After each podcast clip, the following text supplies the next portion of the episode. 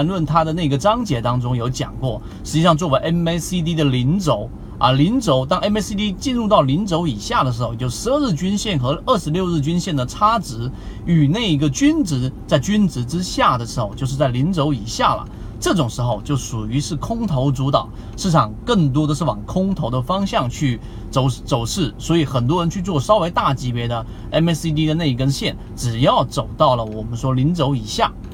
那基本上就要选择出来，规避出来了。当然，你如果到小级别去看啊，一分钟、三分钟、五分钟，它就时刻的零轴以上、零轴以下。那这个就看个人的操作水平了。这个地方我不去拓展去讲，因为它所包含的周期太小了。这是第一点，我们讲的，在市场当中要想学会屠龙术，先得学会防狼术的第一个，用 MACD 的零轴来作为一个判断。第二。这一个还是比较偏落伍了，因为你只看 MACD，它单纯是从股价均线的角度去看，更加高级别的防狼术在市场当中存活下来的，更多的就是要有一个宏观的对于市场的判断方向。我们对于这个宏观，并不是让你去看 GTV 啊，去看那一些宏观数据做一个经济学的一些研究，并不是，而是我们要去有一个系统的判断大盘方向的一个方式。前面我已经讲过了，也就是说，你要先判断一个大盘是否在 BS 点平均股价，记住是平均股价，不是上证指数的 BS 点是否在趋势向上